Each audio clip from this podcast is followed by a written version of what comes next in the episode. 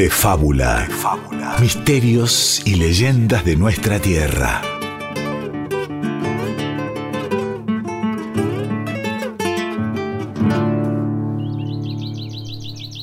Hace muchos años amanecía en los caminos de Charata, provincia del Chaco, y con esos primeros rayos de sol se acercaba la durmiza a su rancho. Allí la espera el Crespín, su marido, quien se acaba de levantar del lecho con los cantos del gallo. Durmiza de mi alma, esto no está bien. Yo me enderezo para trabajar de sol a sol en el campo y usted recién llega de una noche más de fiesta.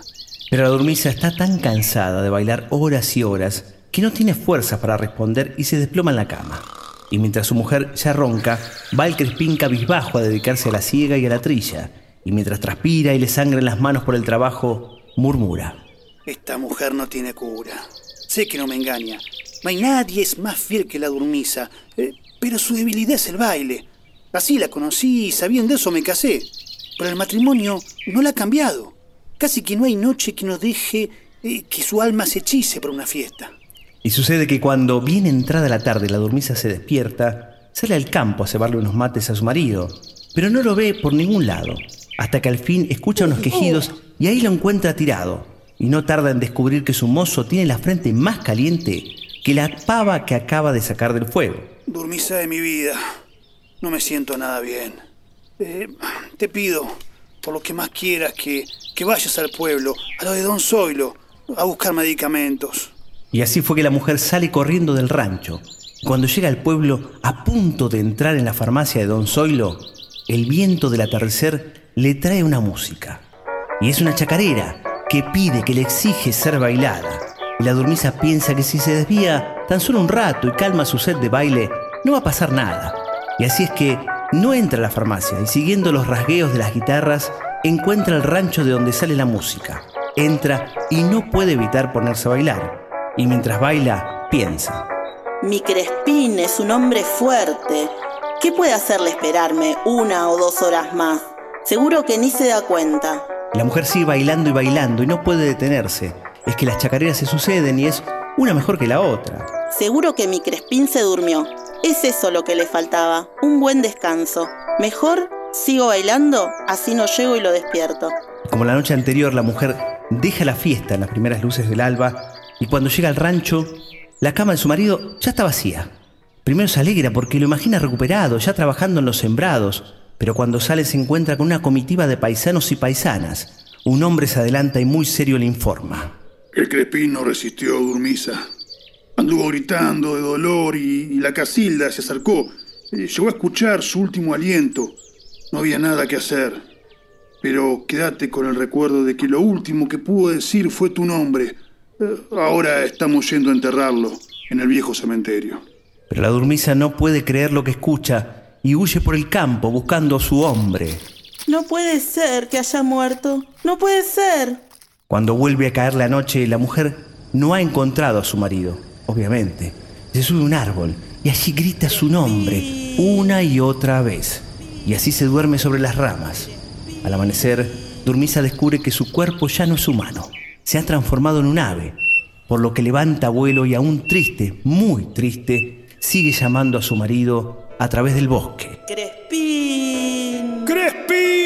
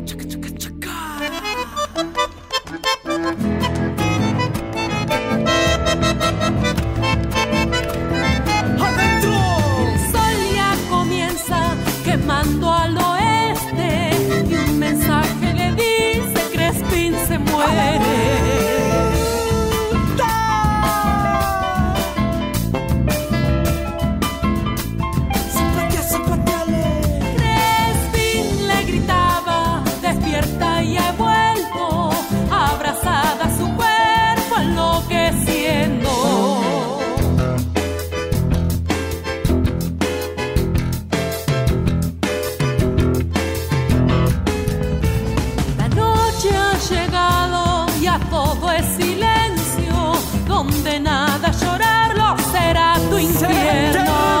Sos una leyenda que busca un reencuentro imposible en el monte santiagueño.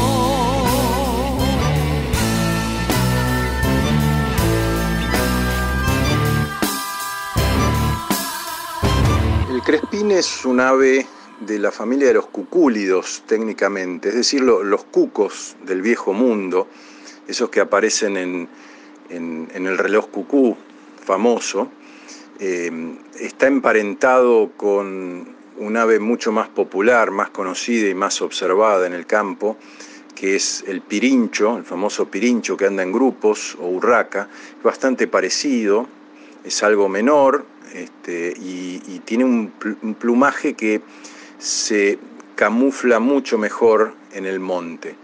Es un ave que vive en el norte de Argentina, más o menos hasta La Pampa o norte de Río Negro.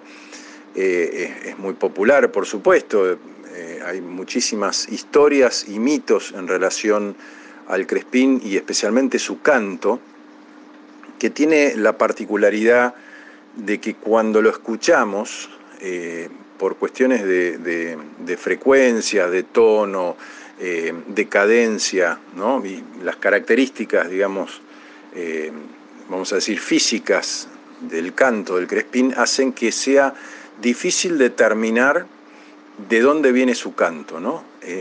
entonces muchas veces se habla también de que es ventrílocuo el crespín.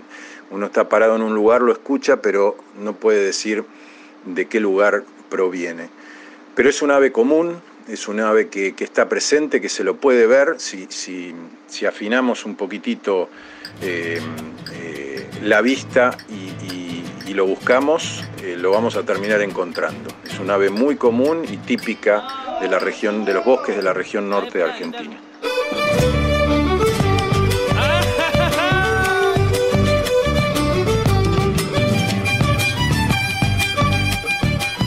De fondo estamos escuchando unas chacareras instrumentales para bailar, ¿no? Por el grupo Raíces. Antes escuchábamos la chacarera del Crespín en la voz de Roxana Carvajal de su disco Amor, Sangre y Silencio de 2005, donde también hace Digo la Telecita, ¿no? Otra leyenda que ya transitamos acá por De Fábula. Y los autores de la chacarera del Crespín son Pablo Raúl Truyenque y Carlos Carabajal, el abuelo justamente de Roxana Carabajal. Pero hay de todo, ¿no? Zambas, chamarritas y muchos ritmos dedicados a esta ave tan particular. El cuglillo crespín, la tapera naevia, también conocido como crespín en Argentina, en Bolivia, en Paraguay y Uruguay, cuco rayado en México, cuco sin fin en Colombia, cuglillo listado en Costa Rica y Nicaragua, sací en Brasil o saucé en Venezuela, tiene patas grises, eh, el iris es pardo, mide aproximadamente entre 26 y 29 centímetros de largo, es una ave solitaria que eh, está muy bien descrita, recién escuchábamos al especialista Hernán Casañez, director de Aves Argentinas, que justamente están en todas las redes sociales y hacen un raconto de todas las aves que están en la Argentina. Y también sabes que hay una aplicación donde uno puede ver la foto de las aves en la Argentina y escuchar también su canto tan particular como el canto del crespín, que es un canto tan tan particular. En tanto, bueno, justamente dejando de lado este lado científico, si queremos, de lo que es la ave esta, el crespín, vamos a tratar de abarcar la leyenda, justamente la leyenda del origen. Por eso estamos, como siempre, con el escritor y especialista Guillermo Barrantes y quien les habla, Diego Ruiz Díaz. Y ya hablamos del origen mítico de otra ave, ¿no? Como del cacuy, también del norte argentino. Eh, en ese caso era un hermano, con una hermana, este, una relación difícil, si se quiere, la hermana lo trataba mal, el hermano en un momento decide vengarse, por así decirlo, la deja arriba de un árbol, y ahí justamente el origen de esa ave, el cacuy. Ahora tenemos al crespín que tiene un origen parecido, hay una esposa ahí de por medio, pero en realidad eh, es un poquito diferente. ¿Es así, Guillermo Barrantes? Sí, ¿qué tal, Diego? ¿Cómo te va? Eh, sí, bueno, es, otra ave chamito, ¿no? Eh, y incluso uno la ve este, en algunas fotos y y se pone a pensar, ¿por qué? Porque no tiene nada, especial, ¿no? Las aves echamitos suelen tener relación con alguna planta muy específica o tienen algo en el pelaje, algo que las resalta. El crespín es marrón clarito, tiene un copete oscuro, este, no es muy grande, eh, tiene creo que 30 centímetros, mucho más que eso no. Eh, pero la clave para que se convierta en mito, para que alguien cuente su historia, su leyenda, está en que casi no se puede ver. Exactamente. Se, mimetiza por su pelaje, eh, parece como un, pájaro fantasma, porque lo escuchás, lo buscás y no lo encontrás. Y además el canto es un canto muy lastimero, muy triste, ¿sí? Entonces, bueno, se ve que eso este, excitó las mentes ¿no? de, los antiguos y empezaron un poco a, fraguar este mito, esta leyenda, que vos sabés que la, versión más conocida es la del relato, la que trajimos en el relato, esta, esta mujer que baila, eh, que también nos recuerda épocas ¿no? En donde la mujer era la única que podía ser la, la desfachatada, ¿no? La, porque si el hombre es el que se va al baile, ah, no está tan, bien, tan, tan mal visto este, por la comunidad. Si es la mujer, sí. Así que nos recuerda ¿no? un poco este, esa época. Y hay versiones que vienen a rescatar a la mujer pobre de ese lugar. A ver. Este, una es muy parecida a la que hacías vos de, de este, del Cacuy, que también se habla de que son dos hermanos, no es, no es un marido y una mujer, sino que son dos hermanos y la que está enferma es la abuela. Mira. Entonces el hermano este, varón va al bosque a buscar una planta para curar a la abuela, no llega, no llega, la, hermana se pone muy mal porque pasa toda la noche, la abuela se le muere en brazos y la hermana va a buscar a su hermano llamado Crespín justamente al bosque, tampoco lo encuentra, queda sola, se sube a un árbol y termina convertida en ave y llamando al hermano, Crespín, ¿no?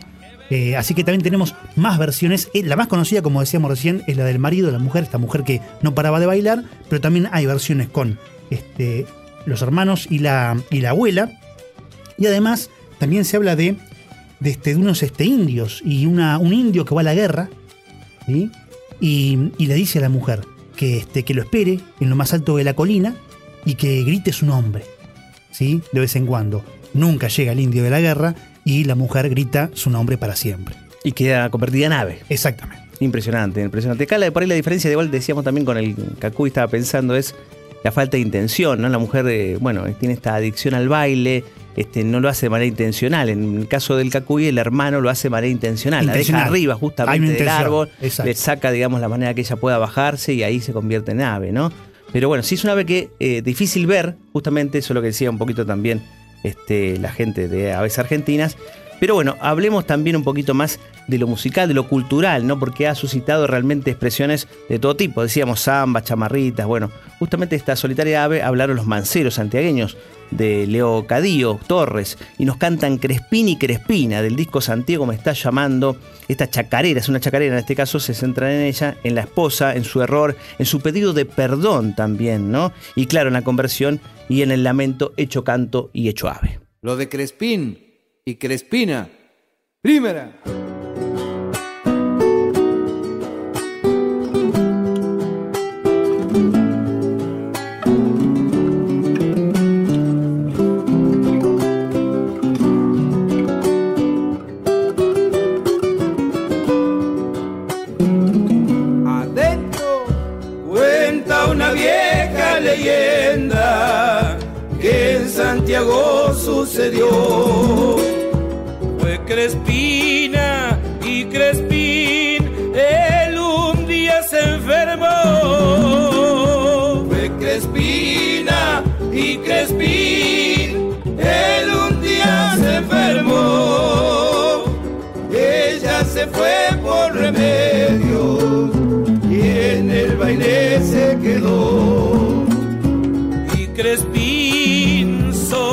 Su alma, de tristeza se murió.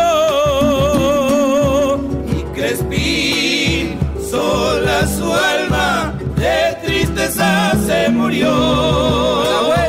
Al volver la desalmada, con la muerte se encontró. Entonces por los montes ella llora aquel error.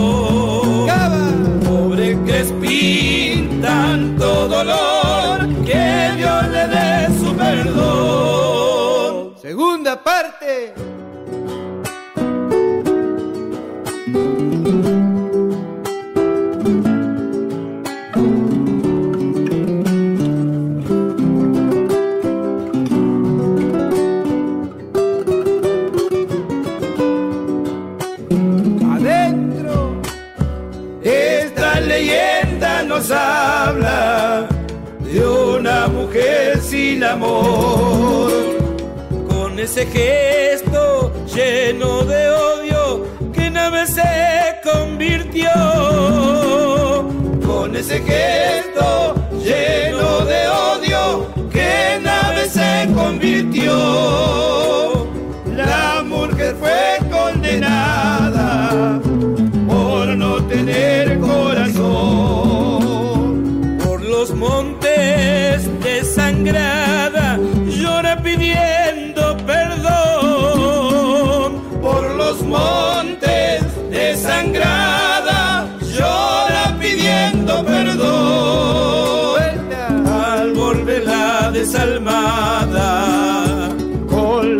muerte se encontró. Desde entonces por los montes, ella llora aquel error. Pobre Crespín, tanto dolor, que Dios le dé su perdón. De fábula. Misterios y leyendas de nuestra tierra.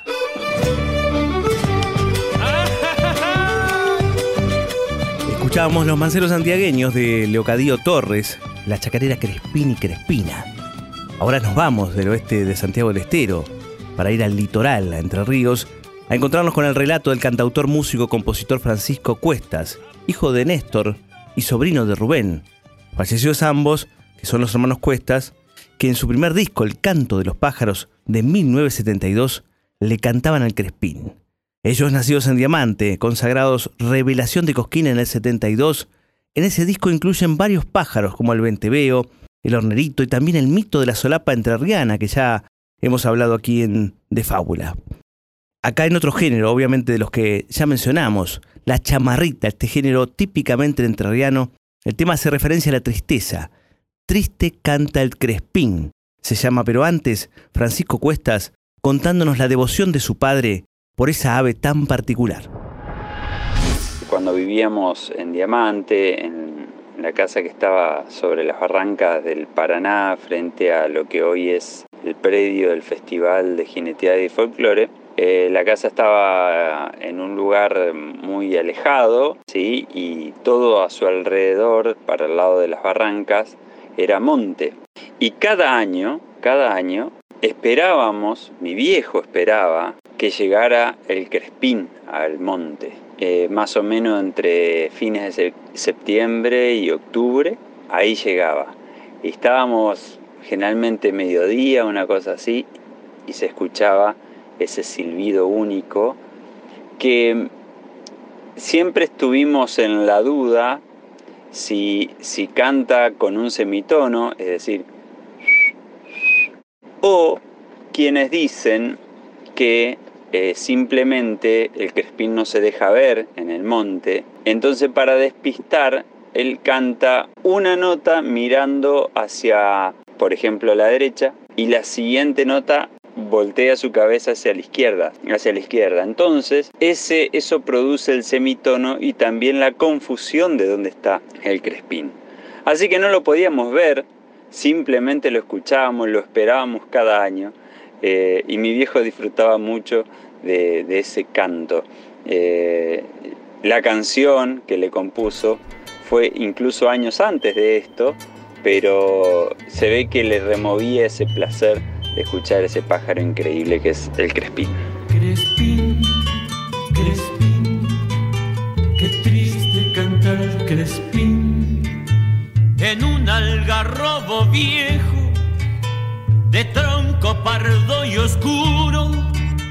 Al llegar la tardecita, él canta con disimulo.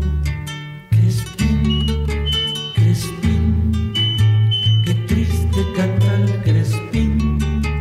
Crespín, Crespín, qué triste canta el Crespín.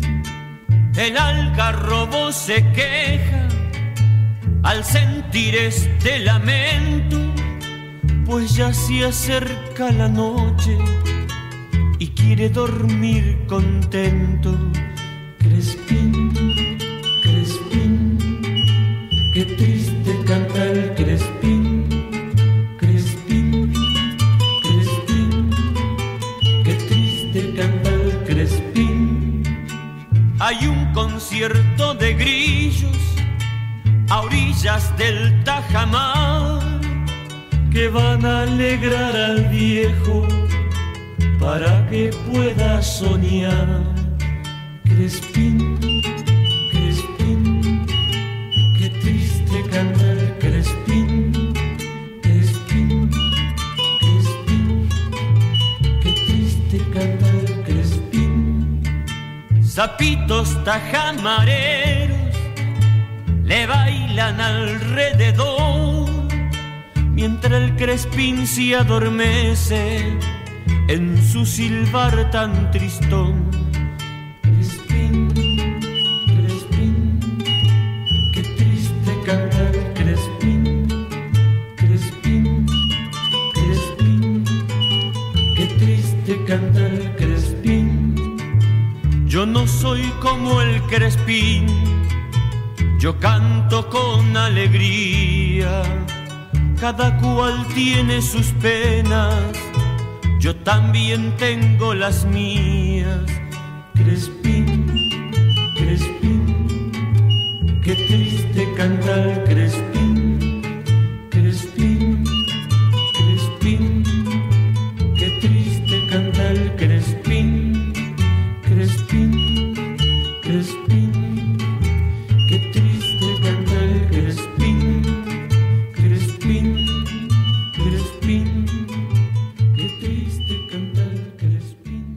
De fábula. De fábula.